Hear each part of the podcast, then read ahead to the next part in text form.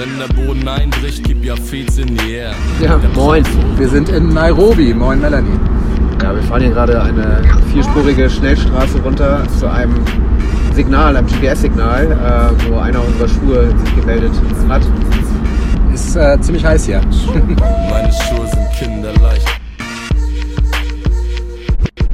Das Signal kam aus so einem relativ unscheinbaren Einfamilienhaus in so einem kleinen Ort namens Mostiska in der Grenzregion an der ukrainisch-polnischen Grenze. Da lagen die Sneaker dann irgendwie von Luisa Dellert.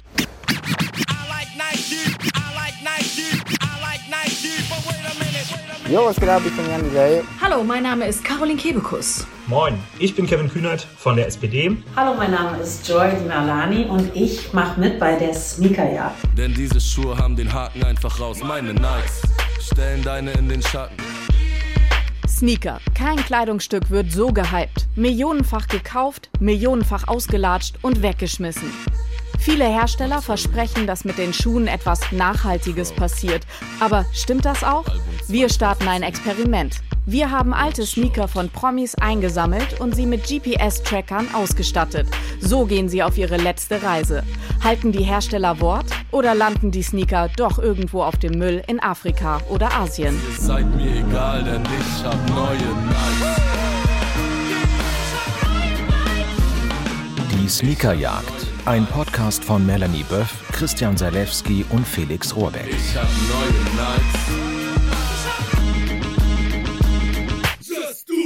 Die Sneakerjagd ist eine Recherche von NDR, Zeit und dem Recherche-Startup Flip. Und einige Schuhe sind übrigens auch noch unterwegs. Wo genau die Sneaker landen und über welche genaue Route, all das könnt ihr nachverfolgen auf www.sneakerjagd.de. Moin und willkommen zurück zur Sneakerjagd. Heute sind Christian und Felix nicht bei mir im Studio. Die sind nämlich richtig weit weg und wir schalten uns jetzt mal direkt auf ihr Telefon. Hi Christian, hi Felix. Wo genau seid ihr gerade und was macht ihr? Ja, moin. Ja, wir sind in Nairobi. Moin, Melanie. Ja, wir fahren hier gerade eine vierspurige Schnellstraße runter. Ähm, sind seit gestern in äh, Nairobi in Kenia und äh, düsen jetzt zu einem Signal, einem GPS-Signal, äh, wo einer unserer Schuhe sich gemeldet hat. Und genau, da wollen wir jetzt mal hin und gucken, wo das genau ist und wie es da aussieht. Ist äh, ziemlich heiß hier. Um welchen Schuh es da genau geht, das verraten wir euch in einer der nächsten Folgen. Aber Christian und Felix, sagt doch noch mal ganz kurz, wie genau geht es jetzt weiter? Also wir werden jetzt hier erstmal ein paar Tage äh, sozusagen recherchieren in, der, in, in, in Nairobi äh, zu dem ganzen Geschäft mit den Altkleidern beziehungsweise mit dem äh, Import von gebrauchten Schuhen, so wie unserer und ähm, auch dann die Frage klären, wo, endet, wo enden die denn hier, die Schuhe? Ähm, das ist auch eine Frage, der wir uns jetzt widmen wollen. Und Christian und Felix, letzte Woche habt ihr ja tatsächlich diesen riesigen Umweltskandal veröffentlicht. Nike schreddert offensichtlich ganz systematisch neue Schuhe. Wie genau ging es in dem Fall weiter? Hat sich Nike gemeldet? Ja, also erstmal ganz erfreulich ist, dass die Behörden offenbar tatsächlich tätig werden und dem nachgehen wollen. Und inzwischen äh, haben wir auch nochmal bei Nike nachgefragt. Die haben nicht viel gesagt, aber sie haben gesagt, dass sie mit den Behörden kooperieren. Also gut möglich, dass sich da tatsächlich was tut. Vielen, vielen Dank euch, dass wir uns jetzt hier einfach mal so zu euch schalten konnten. Und dann erstmal viel Erfolg bei der Sneakerjagd und wir hören uns ganz bald.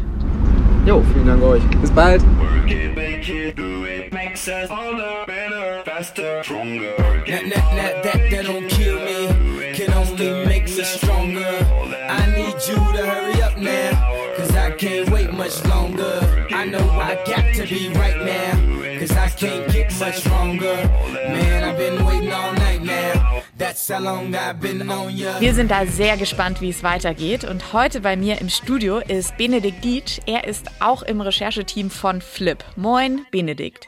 Moin. Heute geht es um die Sneaker von Influencerin Luisa Dellert und dem Journalisten Michel Abdullahi. Mein Name ist Luisa Dellert. Ich bin Influencerin und Unternehmerin und beschäftige mich mit Themen wie Nachhaltigkeit und Politik. Und ich mache mit bei der Sneakerjagd.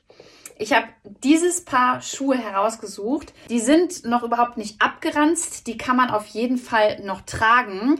Und umso spannender finde ich es, was jetzt mit diesem Paar Sneakers passiert, wenn sie auf Reisen gehen, werden die Schuhe recycelt, ähm, wird das Material nochmal benutzt. Ich habe überhaupt keine Ahnung. Wenn Menschen einen darum bitten, ihnen gebrauchte Schuhe zu schicken, dann wird man erstmal ein bisschen skeptisch. Nicht, wenn man sie sehr gut kennt, dann weiß man, was sie damit vorhaben. Ich habe lange gebraucht, um ein paar wirklich auszusortieren, was ich nicht mehr haben möchte. Diese Schuhe waren schon auf der ganzen Welt. Sie waren äh, in Amerika, sie waren in Afrika, sie waren in Asien. Ich habe damit viele sehr gute Dokumentation gedreht. Und jetzt bin ich gespannt, wo sie landen. Und ich würde mich freuen, wenn sie irgendwie doch wieder zu mir zurückkehren, weil ich habe sie doch irgendwie sehr gern. Ja, ob die Sneaker wirklich zu Michelle Abdullahi zurückkehren werden, das erfahrt ihr heute in dieser Folge. Benedikt, jetzt aber erstmal zu dir und deiner Jagd. Die hat dich ja am Ende sogar bis in die Ukraine geführt. Denn diese Woche ist auch wirklich nochmal eine sehr spannende Folge von der Sneakerjagd, weil wir euch heute eine ganz andere Geschichte erzählen werden. Wir hatten ja in den letzten Folgen viel über Greenwashing-Themen, die großen Versprechen der Modeketten und der Sneaker-Hersteller. Und heute aber reden wir über den ersten Schuh, den ihr wirklich ganz live gejagt habt. Nämlich, das waren die Sneaker von Luisa Dellert. Wie genau, Bene, ging das alles los? Ja, wenn man da so rückblickend irgendwie drüber nachdenkt, dann haben die wirklich eine relativ ungewöhnliche Reise gemacht. Ähm, wir haben die Sneaker, das sind so Vea-Schuhe, das ist so eine französische Marke, die machen vegane Sneaker. Ähm, und die haben wir in einen Container von Soex geworfen. Soex? Was genau ist Soex? Soex, das ist der, ähm, einer der größten Textilrecycler in Deutschland. Und ähm, auf diesem Container, da stand auch fett Soex drauf. Also das war ganz klar ein Soex-Container äh, von Soex so und sollte eigentlich auch ins Soex-Werk gehen. Aber die Schuhe sind dann erstmal Richtung Norden ins Bermuda-Dreieck, wie wir das getauft haben, gegangen. Und zwar zwischen Pinneberg, Elmshorn und Uetersen. Und ähm, da sind sie verschwunden. So. Und dann kam irgendwie lange kein Signal. Und ähm, wie so oft bei dieser Sneakerjagd, dann auf einmal doch wieder ein Signal.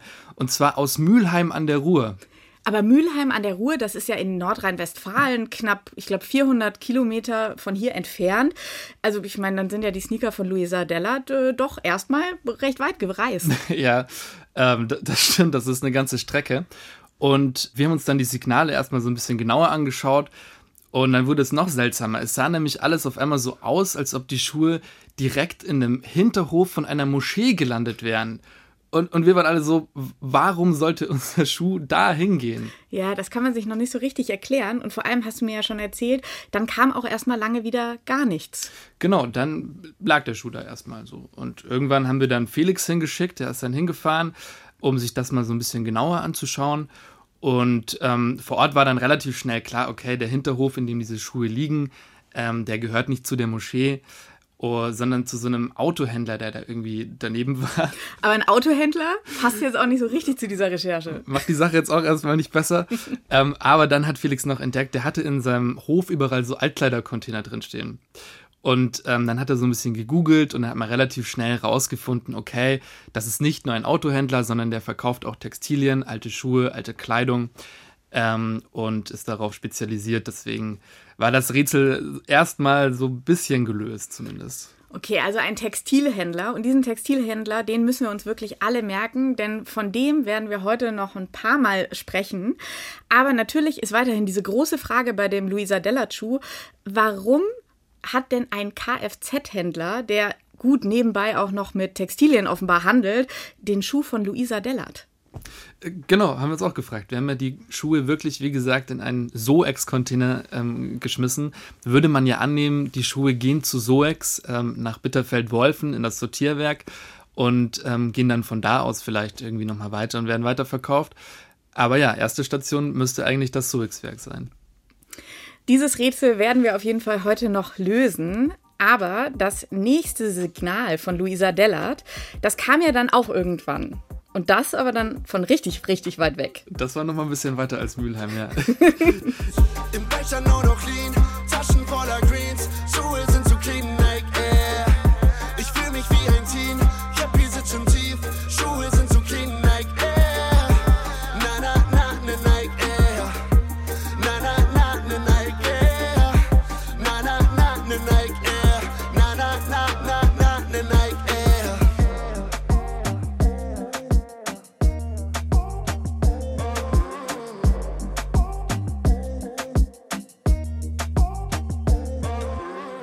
die Schuhe sind irgendwie auf ihre Reise gegangen und immer weiter, immer weiter. Das hat gar nicht mehr aufgehört. Und ähm, sie sind am Ende in der Ukraine gelandet. Wahnsinn. Ja. Das ist wirklich nochmal ein Stück weiter als Mülheim, ja. Das ist ein Stück weiter, ja. Wir hatten jetzt dann nur das Problem, wir hatten ähm, aus der Ukraine verschiedene Signale, nämlich einmal aus der Grenzregion, dann einmal aus so einer kleinen Stadt im, im Süden des Landes und dann nochmal aus Tschernowitz, so eine größere Stadt im Süden des Landes. Ähm, aber wir hatten nur ungenaue Signale. So, wir hatten nur die Funkmasten, wo die Schuhe sich eingeloggt haben. Wir wussten nicht, wo die Schuhe sind. Und ähm, ja, deswegen mussten wir zwangshalber da anfangen, wo wir das letzte exakte GPS-Signal hatten, nämlich in der Grenzregion äh, an der ukrainisch-polnischen Grenze. Und dann bist du da einfach los und äh, wie gesagt, dein Startpunkt war ja kurz hinter der polnisch-ukrainischen Grenze im Westen der Ukraine. Äh, wo genau denn da? Das Signal kam aus so einem relativ unscheinbaren Einfamilienhaus. Ähm, und da sind wir dann hingefahren, ähm, aus so ne, in so einem kleinen Ort namens Mostiska. Und da lagen die Sneaker dann irgendwie von Luisa Dellert im Hof von diesem Einfamilienhaus. Und zwar ganze drei Tage lang. Also wir haben auch rum überlegt, so hat der Fahrer da Pause gemacht, hat er die Familie besucht, irgendwie die wildesten Theorien dann noch aufgestellt. Irgendwie hat er eine Affäre da. So, ne? Das überlegt man sich dann. Aber drei Tage so, so lange macht man nicht Pause.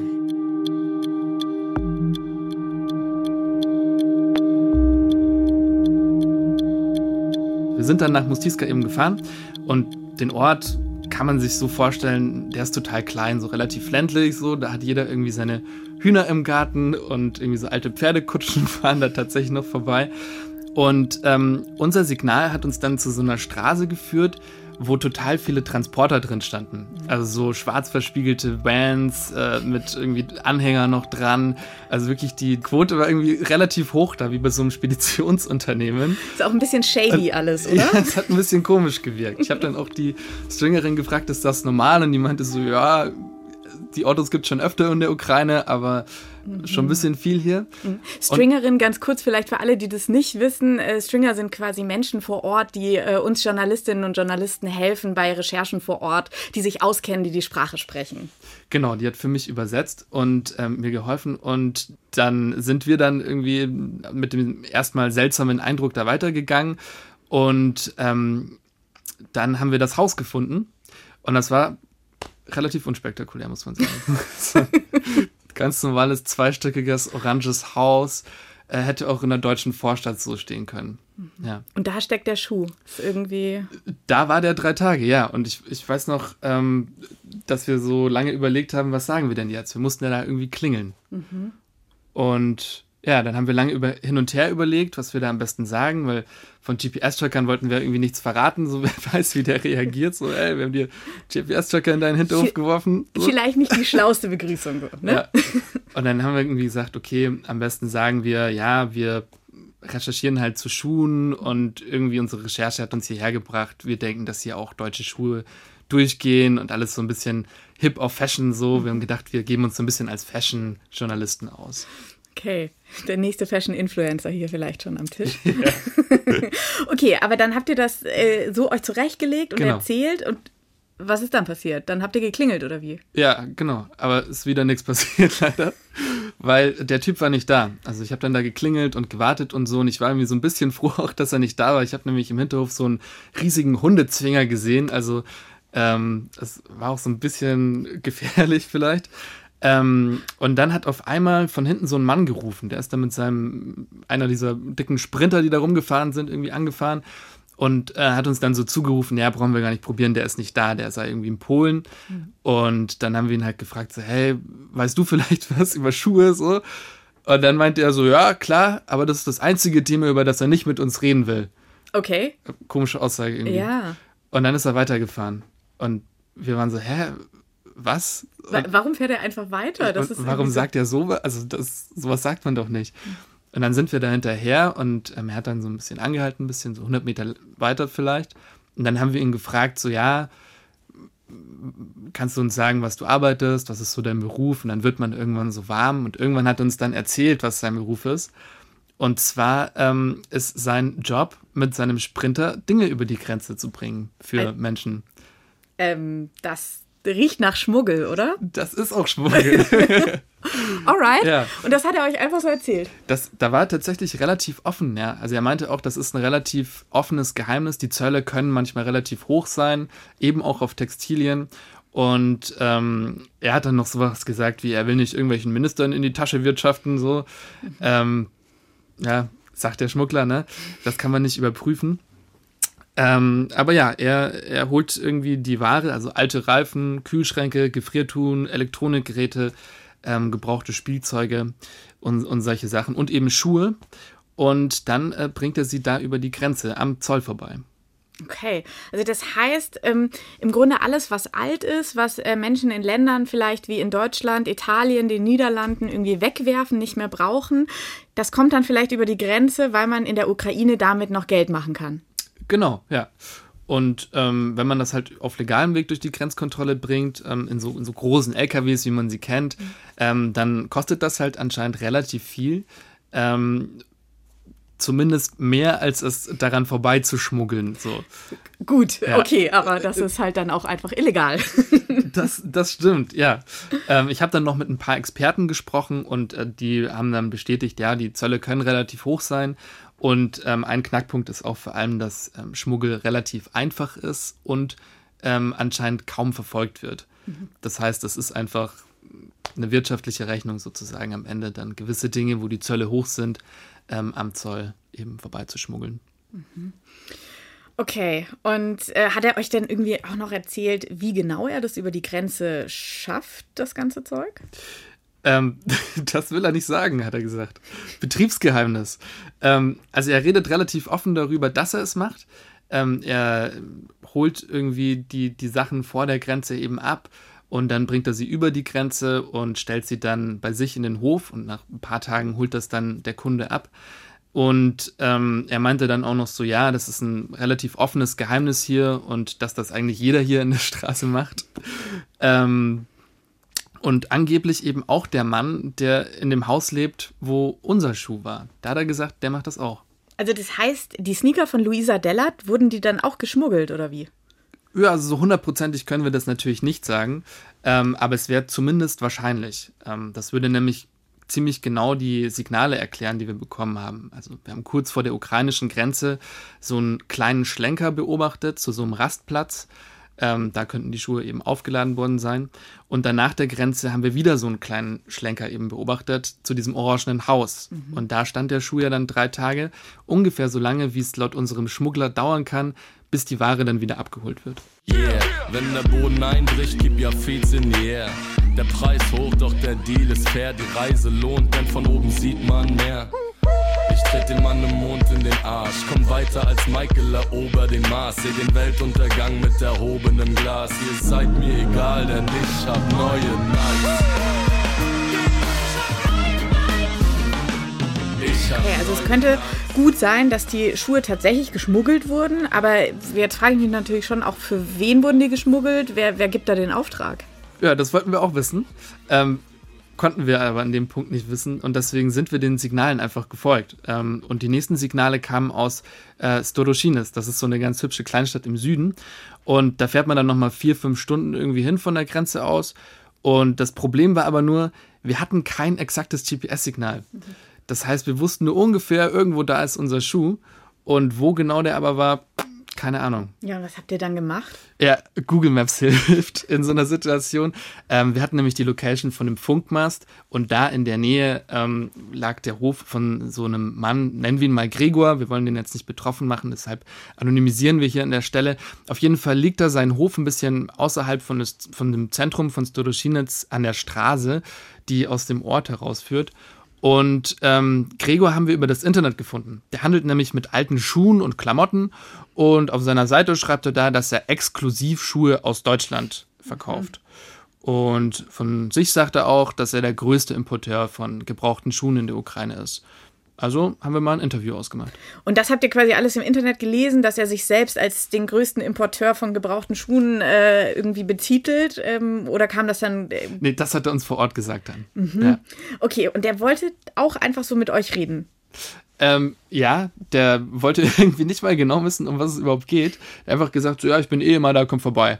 Ist auch einfach so ein bisschen interessant zu sehen, wie, wie bereitwillig diese ganzen Menschen, die zum Teil zumindest ein bisschen nicht ganz auf der legalen Seite arbeiten, dann trotzdem mit euch reden wollen. Ja, das weiß auch nicht, was da genau sein, sein Interesse irgendwie war oder dass er überhaupt verstanden hat, dass wir Journalisten sind. Ich gehe stark davon aus, weil wir, wir haben ihm deutlich gesagt so. Mhm. Ähm, ich glaube, es war einfach, er ist davon überzeugt, dass er nichts falsch macht. So. Okay, und also der wollte mit euch reden. Was genau hat er euch erzählt?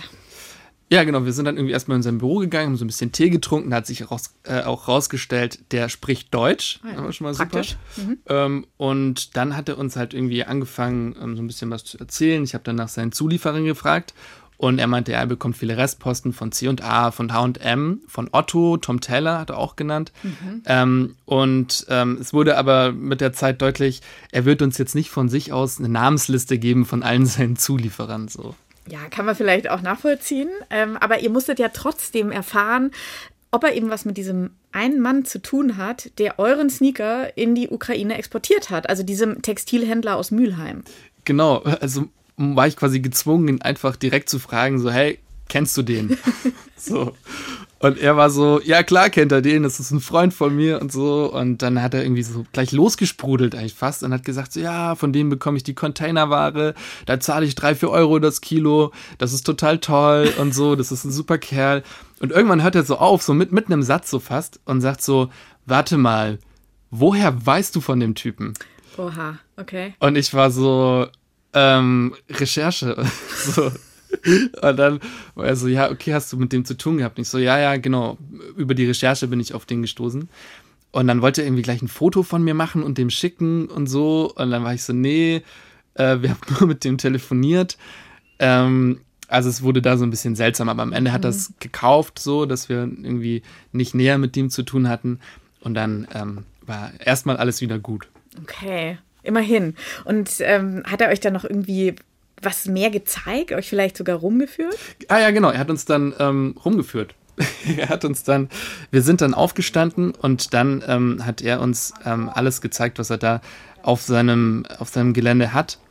Und ja, man muss sagen, der hat da ordentlich was aufgebaut. Also das ist wirklich Logistikzentrum, Sortieranlage, Aufbereitung, Abfalllagerung, Kilo-Store, Second-Hand-Store, das ist alles in einem auf diesem Gelände.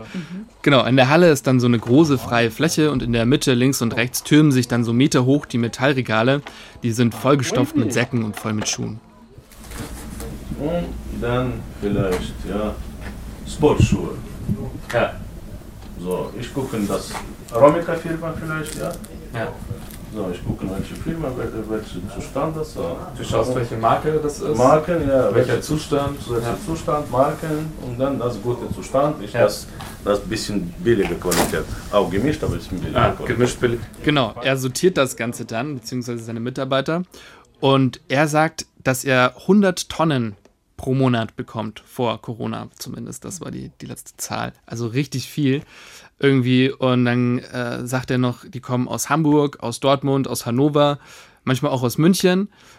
Und er sagt witzigerweise, äh, dass aus Hamburg äh, kommen die schlechtesten Schuhe. Aber nicht bei dieser Sneakerjagd, weil hier hatten wir natürlich auch richtig gute Schuhe dabei. Ja. Unserer war ja auch aus Hamburg und der war ja. super. Ähm, aber das konnte ich ja da nicht sagen, leider. Ähm, aber er meint jedenfalls, in, in München gibt es die besten so und in Hamburg die schlechtesten. Mhm. Und jetzt bist du da so ein bisschen rumgelaufen, konntest dir ein Bild machen. Wie genau gehen die denn da bei der Sortierung, beziehungsweise wie gehen die da vor in dieser Anlage? Ja, wir haben ja hier auch vor, vor zwei Folgen bei TechSite mal gehört, wie das funktioniert, dem deutschen Sortierer.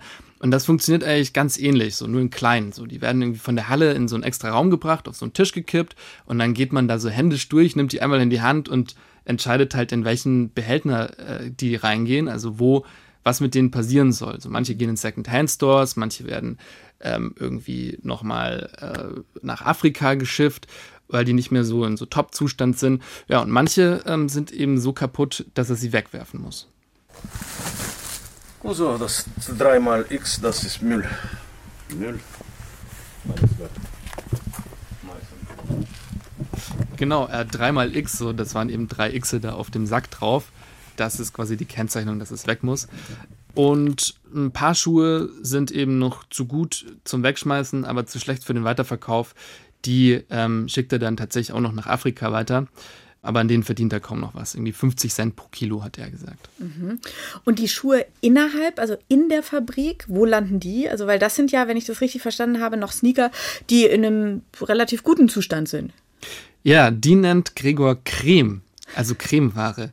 Die kommen dann in die Putzecke und da liegen dann auf so einem kleinen Tisch so Zahnbürstenköpfe in allen Formen und Farben und ähm, die sind mit Tesa an so kleine Holzstäbchen irgendwie äh, geklebt. Und damit werden die Schuhe dann nochmal schön aufpoliert. Alles putzen, alles machen mit neu. Ja.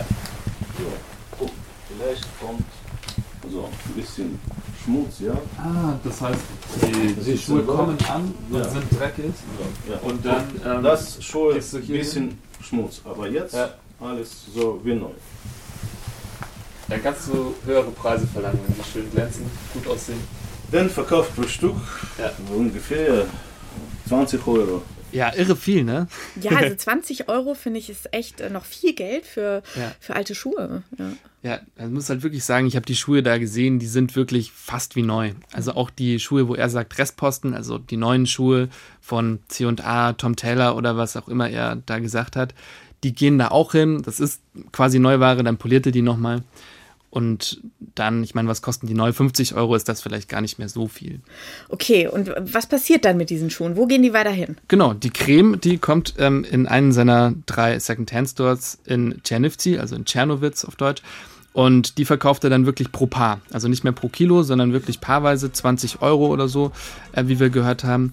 Und ähm, wir wussten sofort, okay, der Luisa Della Sneaker, der war ja so schön noch, der muss auch da gelandet sein. Und deswegen war das quasi die nächste Spur, die wir hatten. Ihr könnt machen, was ihr wollt, ihr könnt rappen oder Lieder singen. Mir ist egal, was ihr seid. Ich bin der Sneaker King. Ich bin der Fresh aus der Box Sneaker King. Ihr dürft meinen Style ein, doch ihr müsst ihn wieder. Also ich finde es ja wahnsinnig interessant, dass er euch das alles so offen erzählt hat und auch gezeigt hat. Aber am Ende geht es ja bei dieser Reise auch um Schmuggel. Ja, das ist irgendwie ganz ähnlich wie bei dem ähm, Schmuggler, den wir da in der Grenzregion ähm, getroffen haben. Er hat da relativ offen drüber geredet. Wir haben ihn dann später beim Essen auch drauf angesprochen und nach kurzem Hin und Her hat er uns dann da auch nochmal alles erzählt, dass er ähm, quasi schmuggelt, weil sich das Geschäft sonst nicht lohnt, so, weil der Zoll halt eben zu hoch ist auf manche Sachen und hat uns das erzählt. Aber er hat gesagt, er schmuggelt nur neue Schuhe. Bei Gebrauchten ist der Zoll nicht so hoch, die kann er auch offiziell importieren. Was ja mit unserer Geschichte so ein bisschen äh, sich beißt, weil wir hatten ja gebrauchte Schuhe, wo wir quasi äh, einen Schmuggel ähm, nach Signallage irgendwie beobachtet haben.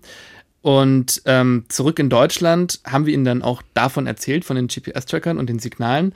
Aber er bleibt weiterhin dabei. Er sagt, vielleicht sahen die Schuhe wie neu aus, dann könnten sie geschmuggelt worden sein. Vielleicht ist das die Erklärung. Ja, können wir nicht bis zu Ende nachvollziehen. Okay, Luisa Delachu, egal ob sie äh, neu aussahen oder nicht, wo sind die jetzt? Die Second-Hand-Stores von Gregor, die heißen Bundesstores. Das ist auch eine Anspielung auf die Bundesrepublik tatsächlich. Warum denn das? Ähm, weil deutsche Ware da als Qualitätsware gilt, mhm. zumindest in seinen Augen. So made in Germany. Ja, genau, genau. Er klebt das sogar auf seine Säcke drauf bei sich in der Sortierung, ähm, wenn die dann zu den Second-Hand-Stores gehen. Und seine Bundesstores, ähm, die darf man sich überhaupt nicht vorstellen wie bei uns, diese hippen Second-Hand-Stores, die irgendwie wunderschön eingerichtet und durchgestylt sind, ähm, sondern die sehen eher so ein bisschen aus mh, mm, wie Kick vielleicht, könnt okay. ihr euch vorstellen. Mhm. Also ein bisschen lieblos, eher pragmatisch eingerichtet, so alles ein bisschen durcheinander. Ein bisschen helles, grelles Licht, nicht genau, irgendwie schön. Genau, okay. so grelles, kaltes Licht fällt da drauf. Alles sehr pragmatisch, okay, ja. Mhm. Und ähm, genau, da läuft dann auch so Musik, so ukrainische Popsongs. Und ähm, ich schaue mich dann da so um in einem dieser Stores und äh, gehe dann auch die Schuhregale durch. Das sind auch so meterlange Regale irgendwie, da stehen hunderte von Schuhen und wir gehen dann nacheinander jedes einzelne Paar durch, weil eine andere Möglichkeit gibt es ja nicht und sind wirklich so, nein, nein, nein, nein, auch nicht. Aber irgendwann war dann so, tada! Da das ist er. ist er. Wahnsinn. Ihr habt echt den Schuh von Luisa Della dort gefunden? Ja, ja, ja. Ich habe dir auch was mitgebracht. Echt? Was denn? Du hast die Schuhe ich, dabei? Ich habe die Schuhe dabei. Das ist ja mega. Reich mal rüber. Boah. Ich halte die Veja-Sneaker von Luisa Dellert in den Händen. Ich fühle mich auch ein bisschen Fame gerade. die sehen echt noch richtig gut aus. Die sehen noch super aus, ja. Also das heißt, dadurch, dass du sie mir jetzt hier mitgebracht hast, ihr habt die dann gekauft am Ende, oder wir was? Haben, wir haben die gekauft, ja, genau. Also die standen ja da wochenlang drin und niemand hat sie gekauft.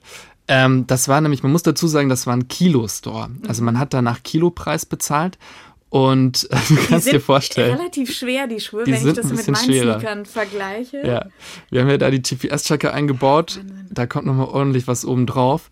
Und ich glaube, den Leuten waren die einfach zu teuer dann. Ja klar, wenn die halt so viel mehr Ja, kosten. Die haben dann, ähm, lass mich überlegen, umgerechnet 9 Euro gekostet. Ja gut. Und äh, man konnte in dem Laden halt auch Schuhe für 2 Euro, 3 Euro kaufen. Ne? Deswegen, glaube ich, waren die einfach zu teuer. Auch wenn sie noch echt richtig gut aussehen, aber die sind, also man merkt es einfach schon, dass hier was drin ist. Ähm, Wahnsinn. Wie cool. Das ist ja echt eine irre Jagd gewesen nach den Sneakern, was die für eine Reise hinter sich haben. Mülheim an der Ruhr, nicht ganz so weit weg. Dann quer durch die Ukraine und äh, jetzt liegen sie heute hier wieder bei uns im Studio und du hast sie zurückgebracht. Irre. Ja, die kommen jetzt bei uns ins Trophäenregal rein. Ich glaube, das, das haben sich alle verdient. Was für eine lange Reise. Cool. Ja, die stellen wir auf jeden Fall hier mal noch ein bisschen äh, hin. Wir sind ja noch nicht ganz fertig mit unserer äh, Geschichte heute, die wir erzählen wollen. Und da steht sie, diese sweet thing, die Verkäuferin, ja, ja, die Verkäuferin. Mm. Sie sagt, für dich ist alles gratis, alles so gratis. Stell dir vor, stell dir vor. Sneakers for free, sneakers for free, sneakers for free, sneakers for free. Sneakers for free, sneakers for free, sneakers for free, sneakers for free, sneakers for free, sneakers for free. Wenn wir nochmal an den Anfang zurückspringen, äh, ihr habt diese Schuhe ja eingeworfen bei dem Textilrecycler Soex. Und dann war aber irgendwie ja gar nichts mit Recycling, sondern die sind halt direkt, also über den Umweg Mülheim, aber direkt in der Ukraine gelandet. Und ich, also ich meine, das ist ja völlig fragwürdig. Ähm, wenn man sich anschaut, was ja eigentlich damit passieren wollte. Und auch der Sneaker von Michel Abdullahi, den habt ihr ja eingeworfen in der Box von dieser Schuhladenkette Reno. Genau, ähm, aber Reno kooperiert übrigens auch mit dem Textilrecycler Soex. Ähm, die haben da so ein Programm zusammen. Und da ist eigentlich alles so gelaufen, wie man sich irgendwie vorstellen würde. Die Schuhe sind eben von Reno zu Soex gegangen ins Sortierwerk in Bitterfeld-Wolfen. Und ja, seitdem liegen die da. Okay, aber das heißt, die liegen da. Was ist da los? Ähm, das habe ich auch den Geschäftsführer von Soex gefragt. Mir kommt das unglaublich lange vor. Das sind jetzt fünf Monate. Ähm, und dann habe ich Walter Thompson gefragt, den Geschäftsführer von Soex, und der meinte, das ist tatsächlich relativ normal. Also ich habe dem die Signale dann auch gezeigt und er konnte dann sagen, ah, okay, da war er in der Sortierhalle, jetzt liegt er in der Halle, wo er auf den Verkauf wartet, der Schuh. Ähm, und manchmal dauert das halt eben, bis ein Verkäufer gefunden ist, bis der den abholt. Ähm, er, er hat gesagt, Schuhe haben kein Verfallsdatum. Also die warten einfach. Okay. Also, das ist ja zumindest mal eine Erklärung, warum die Sneaker von Luisa Dellert eben nie bei Soex gelandet sind, obwohl sie das ja eigentlich müssten. Genau, dazu hat er uns das gesagt. Da kann ich, kann ich ähm, spontan nur sagen, das ist nicht erklärbar und das ähm, dem, der Sache müssen wir nachgehen. Es äh, wirkt ein wenig ähm, äh, wie ein, ein, ein Diebstahl von ähm, Schuhen aus den Erfassungsbehältern, was nicht so selten vorkommt, weil häufig diese Behälter von gezielt sozusagen geplündert werden und dort werden dann die guten äh, Schuhe, die guten Kleidungsstücke gepickt. Der Rest wird dann häufig genug einfach äh, um den Behälter herum liegen gelassen. Und darum kümmern wir uns dann. Ähm, aber wie gesagt, das ähm, ist eine nicht ganz ähm, nachvollziehbare Situation, der wir gerne nachgehen, nein, nicht nur gerne, sondern nachgehen müssen, um zu sehen, wie das dazu gekommen ist. Es gibt also tatsächlich Leute, die diese Container plündern, ja. die da sich die, die guten Schuhe aus den Containern rausklauen. Ähm, Cherrypicking im Altschuhcontainer. Ja, mhm. Eigentlich auch ganz interessant, dass wir das auch noch lernen und ähm, ja. äh, bei dieser, bei dieser Re und die Reise ist echt ungewöhnlich jetzt. Mhm. Ne? Sie wurden nicht nur äh, sehr wahrscheinlich geschmuggelt, sondern jetzt auch noch vermutlich ganz am, Re am Anfang der Reise gestohlen. Vielleicht. So ganz genau ja. können wir das nicht mehr klären. Ja. Aber Luisa Dellert habt ihr ja auf jeden Fall mal erzählt, was mit ihren Schuhen passiert ist, wohin die gereist sind. Und Luisa Dellert war zumindest zum Teil erleichtert. Meine Sneaker wurden ja in der Ukraine gefunden, in einem Second-Hand-Store für mich erstmal sehr beruhigend, dass sie in einem Store gelandet sind, in dem sie jemand kaufen kann und sie noch ein zweites Leben bekommen. Wir haben sie ja dann als Trophäe quasi wieder mit nach Deutschland gebracht. Bene, hast du denn mit Soex noch weiter über deren Geschäftsmodell reden können? Ja, und das war noch interessant. Ähm, der Geschäftsführer hat uns nämlich noch erzählt, es gibt eine Maschine und die kann Schuhe recyceln. Das hat viel Geld gekostet, das zu entwickeln. Die Schuhrecyclinganlage ist aus dem äh, Stimulus entstanden, dass wir schauen und beweisen wollten, ähm, ob ein, eine stärfliche Verwertung sinnvoll und äh, machbar ist, technisch machbar ist.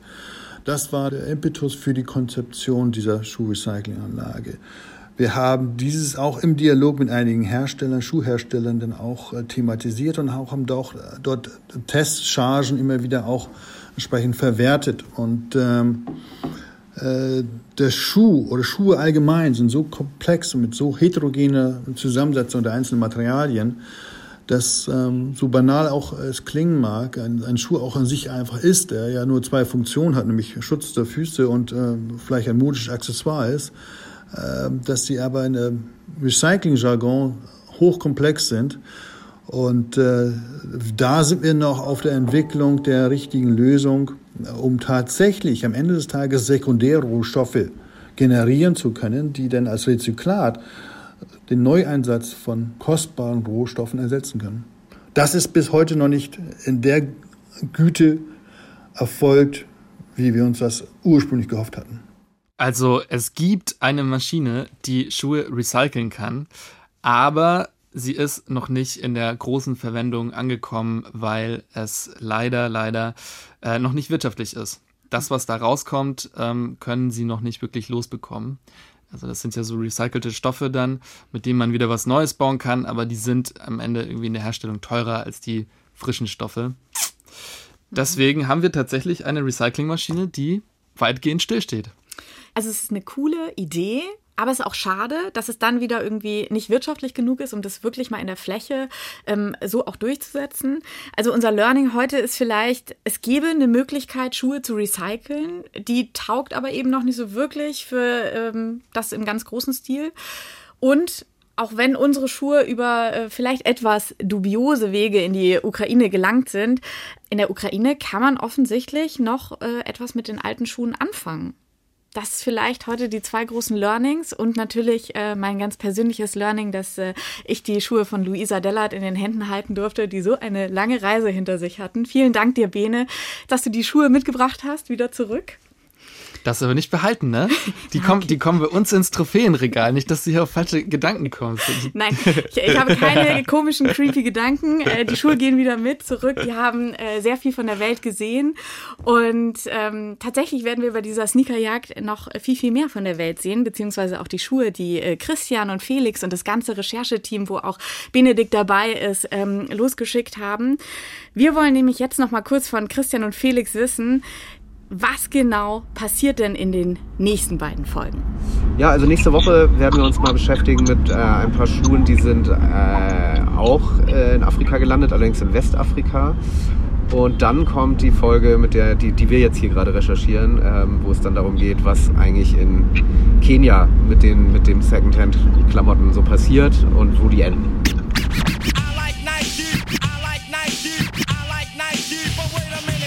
Das war Folge 4 von der Sneakerjagd. Vielen Dank euch fürs Zuhören und zum Schluss habe ich noch einen Podcast-Tipp von NDR Info für euch. Die neue Staffel des NDR Info Podcast Organisiertes Verbrechen beschäftigt sich nämlich ganz exklusiv mit einem richtigen True Crime Fall aus den Pandora Papers. Vielleicht habt ihr von denen schon mal gehört. Dabei geht es um einen 100 Millionen Euro Betrug und die Frage, wie das Geld eigentlich über Briefkastenfirmen verschwindet. Hört doch mal rein in Organisiertes Verbrechen Pandora Papers Spezial. Ihr findet den Podcast unter anderem in der ARD Audiothek. Seid mir egal, denn ich hab neue Nikes. Ich hab neue Nikes. Aha. Keiner will durch die Hölle barfuß gehen. Doch irgendwer muss den bösen Part übernehmen. Meine Nikes weg, bin aus dem Vertrag wieder raus. Dem Teufel war kalt, er hat sie geklaut. Trag wieder Adidas, Reeboks und Gola. Doch meine Seele gehört Coca-Cola.